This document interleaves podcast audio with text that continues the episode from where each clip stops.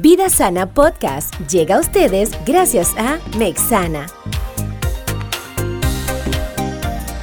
Hola, hola gente bella, ¿cómo están? Bendiciones, bienvenido a nuestro nuevo episodio de Vida Sana Podcast. Qué bueno tener con nosotros y podernos reencontrarnos con ustedes otra vez. Le habla Catius Caronaro, dermatóloga, y mi compañera Nicole Álvarez, psicóloga con maestría en análisis del comportamiento aplicado. Para mí, una vez más, es un placer poder estar en este espacio. Es un espacio educativo y también eh, es un espacio no solamente educativo porque estamos ¿verdad? adquiriendo conocimientos en cuanto a nuestra piel, sino también que es un espacio para relajarnos, aprender y también tomar medidas para nuestra salud. ¿verdad? claro que sí. El primer punto de toda salud es la prevención. Qué bueno es poder tener prevención en todos los aspectos. Así es. Doctor, y cuéntenos cuál es el tema que tenemos preparado para este episodio. Bueno, yo creo que como a todos nos va a encantar. Yo estoy emocionada. Tan, tan, tan, tan. Señores, hoy vamos a hablar de los pies, los gran olvidados. Dígame sí o no. Analícelo un poquito. Tómense un segundo de reflexión. ¿Verdad que nos olvidamos mucho de los pies, Nicole? Yo me voy a tomar el atrevimiento de contestar por todos. Sí, definitivamente nos olvidamos de nuestros pies, doctora. Sí, pues miren, los pies es, a pesar de su importancia, de su gran importancia y trascendencia, no siempre se les presta el cuidado y la atención que requieren. Pues a veces son parte muy importante de nuestro cuerpo, como ya lo hemos dicho, ¿verdad? Y sobre todo de la parte locomotriz. Señores, si nuestros pies no podemos caminar, esa parte locomotriz de la columna, la cadera, las rodillas, pero terminamos con los pies. Soportan todo el peso de nuestro cuerpo, nos permiten el desplazamiento y el equilibrio. Entonces imagínense qué, qué, qué parte tan importante de nuestro cuerpo son los pies.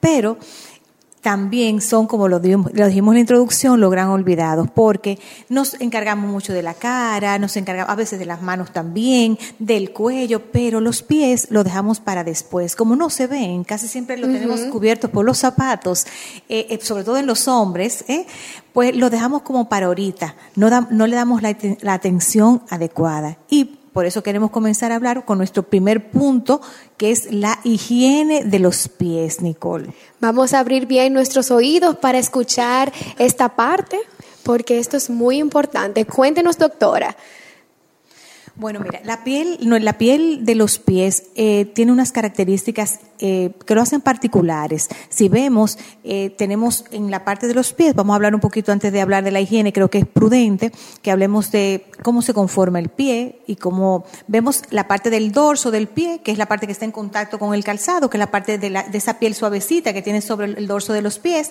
Tenemos la región plantar, que es una parte más gruesa, es una parte muy queratinizada, eso en, en, en buen español quiere decir que es muy gruesa porque tiene que soportar el desplazamiento, el peso de nuestro cuerpo y tiene también unas estructuras que son las uñas, que no las podemos también, que van dentro de todo el contexto del pie, anatómico y fisiológicamente. Están, ustedes no se imaginan la cantidad de huesos, de articulaciones, la inervación, tenemos mucha inervación, vascularidad y una vascularidad fina, porque ahí pasa como el recambio, Nicole, de cuando, por ejemplo, esa sangre que sale de nuestro corazón, en la parte central de nuestro cuerpo, llega a los pies, ya es por microcirculación, por vasitos muy pequeñitos, ahí se hace el recambio y vuelve y se hace el retorno a nivel, por, a través de nuestras venas al corazón. Entonces, imagínense ustedes eh, esa sensibilidad que tenemos en nuestros pies. Y cómo, entonces, ya después de ese, esa introducción, ¿verdad? Anatómica, eh, Nicole, vamos a hablar de la higiene que habíamos acordado. Entonces, nuestros pies se caracterizan por tener muchas glándulas sudoríparas. Y más nosotros que estamos en el trópico, señores, se sudan mucho los pies. Y como sudamos los pies, tenemos que tener en cuenta tenerlos limpios con un buen jabón, preferiblemente un jabón que sea neutro, que cuando usted tenga situaciones de que sude mucho puede agregar un antibacterial, inclusive que haga un efecto antiséptico, que no promueva la formación de, de, formación de bacterias y de hongos. Y importante secar los pies, Nicole después que lo hemos lavado, ¿verdad? Que no los dejemos para último, que le dedicamos ese tempecito, pues secarlos bien desde eh, toda la parte plantar hasta los espacios interdigitales. Muchas personas tienen los dedos muy unidos y eso también favorece a que se acumule humedad en las partes interdigitales y esa humedad provoque la formación o, o el desarrollo de hongos, de bacterias, de virus. Entonces vamos a ser cuidadosos con nuestros pies al secar es preferible tener una toalla que sea propia para los pies y que se lave con una frecuencia mayor que la toalla corporal. Interesante dato. Y no compartir la toalla, señores esposos, señores que están en casa, hermanitos, no compartan las toallas. Las toallas están íntimo como tu ropa interior.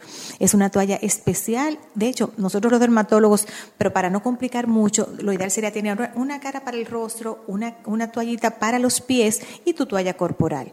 Pero para no complicar en una familia que sean de seis miembros, tú te imaginas que compartan el baño, vamos por lo menos a dejar una toalla especial para ese secado de los pies.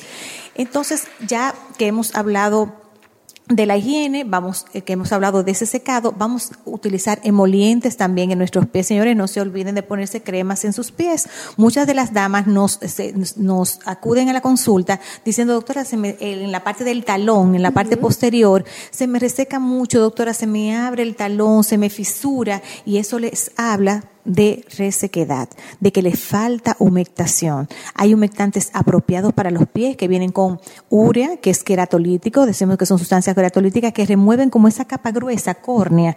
Entonces permiten que los pies se humecten. Eh, muchos tienen eh, aloe vera, aceite de karité, eh, pueden tener ácido láctico también. Es decir, que humecten y pongan la, condición de la piel adecuada para evitar las fricciones, porque ah, ya luego vamos a tocar el tema de los calzados y eso, pero permite que esa piel sea más protegida para que no propensa a infecciones por hongos y por bacterias, pero también nos permite que haya menos fricción, menos callosidades y que la piel esté en una condición más favorable en sentido general.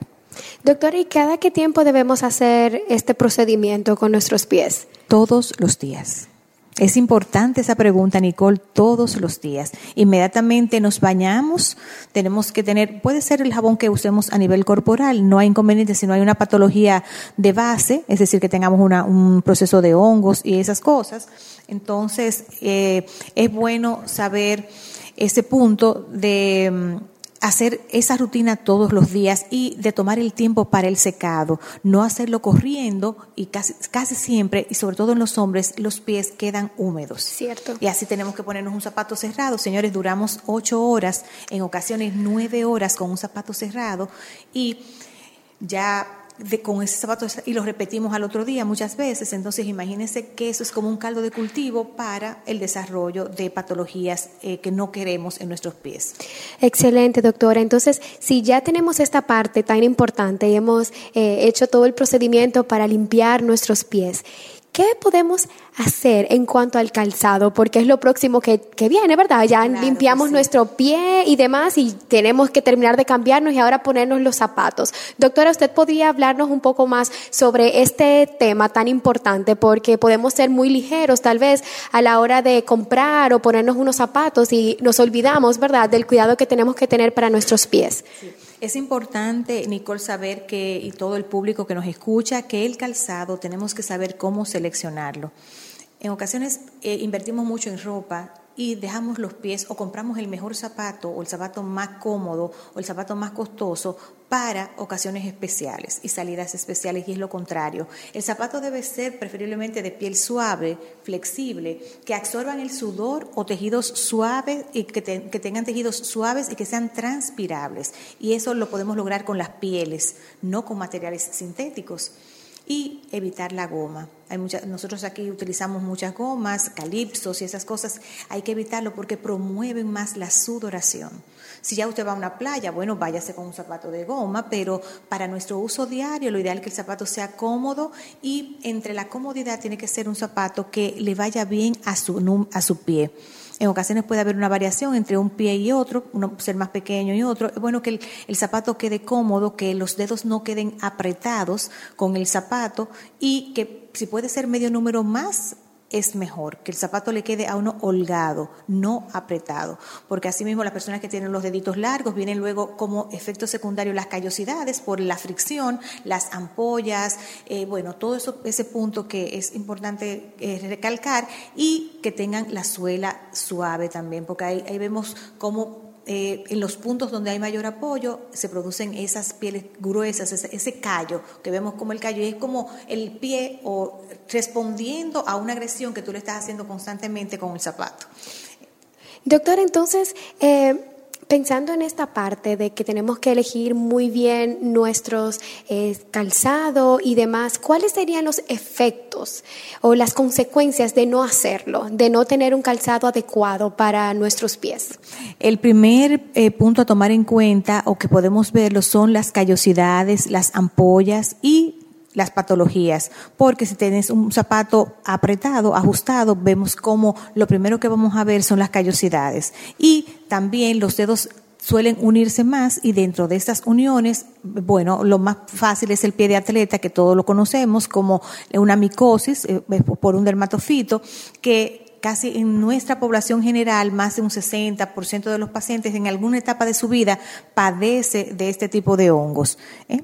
Y recordar que ya después que está en los pies, fácilmente ya pasa el hongo a las uñas que también es, es, importante saberlo. Entonces es muy importante, doctora, eh, tomar estas recomendaciones que usted nos ha traído en este episodio, porque como usted dice, nos olvidamos de nuestros pies y más adelante tenemos eh, tal vez ciertas... situaciones con ellos y estamos padeciendo tal vez de cualquier condición con nuestros pies y no sabemos a la larga de que fue el producto de no utilizar un calzado adecuado, de no hacer una limpieza correcta a nuestros pies. Y sobre todo el dolor, hay mucho dolor en los pies que al final del día están súper agotados y que le duelen mucho y todo eso puede ser sencillamente por un calzado que sea inapropiado, por lo cual vaya a su dermatólogo. Siempre la recomendación se lo vamos a recalcar en todos los episodios que tengamos porque es el especialista que lo va a orientar. Va a ver si hay alguna deformidad en los pies ya anatómica, estructural. Entonces le va a dar las recomendaciones, va a valorar ese mismo tipo de calzado. Acuérdense, piel flexible, que pueda ser eh, un zapato que permita la transpiración, no se encierre en, a veces, y los tacos, hay los tacos en las tamitas, Dios mío, los tacos. Señores, los tacos es 5 centímetros lo que más se permite para un adecuado alto del taco, ¿eh? porque si no, la presión que va a tener el pie y los dedos eh, va a ser muy fuerte y nos puede dar, es decir, tenemos que tener un equilibrio, a veces ni muy bajitos, porque a veces necesitamos esa compensación a nivel de la, de la columna, pero tampoco muy altos, porque las consecuencias las vamos a pagar después cuando tengamos después de 30, 35, 40 años. Entonces, doctora, la recomendación es que cuando vayamos a comprar un calzado no lo tomemos a la ligera y no vayamos como rapidísimo, como, ay, tengo que comprarme tal zapatilla porque voy para un evento y voy rápido, sino que debemos tomar, ¿verdad?, un tiempo adecuado para poder tomar en cuenta cada una de estas características que debe tener el calzado. Invertir, invertir. Y eso es muy importante. Eso es invertir, señores, no el que el zapato que está de moda que me lo llevó mi amiga, ¿por qué que me gusta el color rojo? Y ese es el que yo quiero. No, no, no, no, no. Así no se eligen los calzados. Los calzados se eligen por, eh, incluyendo hasta por tu tipo de pie. ¿Eh? Hay, pieles, hay pies, por ejemplo, que son muy gruesos y se le quieren poner punta fina. Imagínense ustedes, es como entrar un elefante, un elefante, ¿verdad? En pasarlo por una aguja. Entonces es imposible, señores. Esos estiletos, punta fina, son para piecitos que son muy pequeñitos y que no son, pero no, no quieran forzar lo que no se puede anatómicamente, por favor. También está el uso de plantillas, que ya para las personas después de una evaluación, las plantillas, los eh, protectores ortopédicos directamente para las callosidades, las fricciones y todo lo demás. Yo creo que podemos seguir ya con el tercer claro punto. Claro que sí, doctora. Eh, Nicole, hemos hablado ya entonces del de el cuidado, de la higiene y vamos a solamente mencionar un poquito de las enfermedades más frecuentes de los pies. Una de ellas, una de ellas y es el exceso de sudoración o la hiperhidrosis eh, plantar, en este caso que estamos hablando. Y en este caso va muy bien en base a que ya nuestros promotores, ¿verdad? Esos, el uso de talcos, de absorbentes, de, de antiperspirantes o antitranspirantes, más bien para decirlo en un lenguaje más, más llano, los desodorantes, porque acuérdense que con la sudoración van a venir a producir en el exceso de sudoración bacterias u hongos que van a dar, a dar al traste a los hongos y al mal olor. Señores, hemos pasado en nuestra, sobre todo en la adolescencia, que nos, no nos cambiamos los calcetines de forma adecuada, que repetimos el calzado. Si les cuento, eh, para las patologías, que un calzado debe ser intercambiado después que usted pasa un día, tiene que dejarlo tres o cuatro días en un área donde le dé la luz Miren, señores, que con esta cápsula yo creo que ahí, porque es el tiempo que dura el calzado en secarse. Usted no puede ponerse el mismo, y a veces nos gusta, Nicole. Eh, claro. porque es, es el que me queda bien y me lo pongo de lunes, martes, miércoles, jueves, lunes, martes, miércoles, jueves. Entonces, y para ir a la universidad, eh, qué cosa tan maravillosa. El mismo zapatico y que me gusta, doctor, es que me gusta. Entonces, les recomendamos que el zapato se alterne. ¿Qué le permite al zapato secarse? Que ya cuando nos volvamos a poner ese zapato esté seco, no nos vaya a promover infecciones por hongos o por bacterias y no nos dé el mal olor. Y siempre acompañarlo en nuestro país tropical, yo le digo a las damas, después de humectarlo, del uso de talcos. Eso hace un efecto astringente, nos controla un poquito la sudoración, lo podemos echar tanto al calzado como también lo podemos poner en nuestros pies y eso, Mexana, tiene componentes como el triclosan que tiene antibacterianos y antimicóticos y previene de que parte de estas patologías que vemos como la tiña de los pies y el mal olor, la hiperhidrosis también, es decir, que tres de nuestras patologías más frecuentes de los pies, con un buen secado y uso de un talco, podemos prevenirla. Excelente, doctora. Y agregando a esto, hay una parte muy importante a nivel emocional y es que cuando hablamos de estas patologías que usted nos estaba mencionando, viene a mi mente lo que es la autoestima y el autoconcepto. Sabemos que el autoconcepto hace referencia a las etiquetas que una persona se asigna fundamentalmente con relación a aspectos físicos, comportamentales y emocionales. Entonces, el hecho de que tal vez estemos padeciendo eh, de alguna de las eh, condiciones que usted antes mencionó, esto puede alterar un poco la imagen que nosotros tenemos eh, hacia nosotros mismos. Y esto también implica a nivel emocional de cómo nos estamos sintiendo y cómo nos vamos a comportar en cuanto a lo que estamos entendiendo y lo que nosotros estamos observando. Imagínense ustedes una persona que, que tiene una sudoración, ¿verdad?, en, en, el, en los pies y cómo se siente y qué cosas incluso es capaz de hacer para evitar que otras personas puedan ver o percibir, esta, esta situación que está padeciendo. El autoconcepto condiciona la conducta, que era lo que él estaba comentando, ya que las personas que se sienten más competentes pueden hacer frente a las actividades del día a día con mayor determinación y seguridad. Por eso es importante que cada uno de los episodios que estamos teniendo viene y va a salir esta parte de autoconcepto y de autoestima, porque es necesario de que cuando estamos padeciendo de alguna condición, eh, nosotros podamos hacer frente y tomar las medidas necesarias, porque esto está afectando de la forma en cómo nosotros estamos eh, haciendo frente a nuestras actividades y sobre todo también con la seguridad, de modo que tener un autoconcepto positivo va a ayudarnos al desarrollo y mantenimiento de actividades o de actitudes más bien y prácticas saludables a lo largo de nuestro ciclo vital. Entonces, es importante, doctora, lo que usted ha estado hablando. Y por otro lado está lo que es la autoestima que tiene que ver a la evaluación positiva o negativa que nosotros le damos a nuestros atributos personales, tanto privados como la parte interpersonal. Entonces es importante que estos dos conceptos, que los voy a mencionar como de manera muy rápida, eh, aparecen como componentes psicológicos fundamentales en la calidad de vida durante no solamente la adultez mayor, sino durante toda eh, nuestra vida. Entonces es importante que podamos eh, hacer frente a estas patologías para ayudar y favorecer eh, nuestro concepto y de esta forma también tener las conductas adecuadas eh, cuando estamos frente a otras personas, porque no sé si a usted, a los que nos están escuchando, le ha pasado en algún momento que tal vez por un olor eh, o tal vez esta misma sudoración o el aspecto. Afecta mucho la calidad de vida, Afecta mucho. mucho la calidad de vida. De hecho, se puede el, paciente sentir o deprimido o claro que no da a su, en, en su, en su desarrollo diario puede ser inhibido, es decir, que hay que tomar muy en cuenta esta parte. Es muy y importante. amar, ya para terminar, queremos eh, recalcar que lo que no se ama, lo que no se ama, no podemos cuidarlo. Yo siempre resalto esa parte. Ámense, amen sus pies y acéptenlo. Muchas personas, Nicole, no aman sus pies. Entonces, por favor, queremos dejarle esa capsulita también positiva de que se acepten, de que se acepten como son. Somos personas imperfectas, pero hechas por el perfecto que es nuestro Señor. Entonces, ahí vamos. Amen sus pies, cuídenlo y ya continuamos en otros episodios con otras, otros temas similares de su interés. Así es, doctora, y queremos recordarles que este podcast llega a ustedes gracias a Mexana y que pueden encontrarnos en nuestras redes, en Instagram como Mexana RD rayita abajo y en Facebook como Mexana RD. Muchas gracias por la sintonía, señores. Nos, nos encontramos en el próximo episodio Vida Sana Podcast para ustedes. Síganos. Vida Sana Podcast llegó a ustedes gracias a Mexana.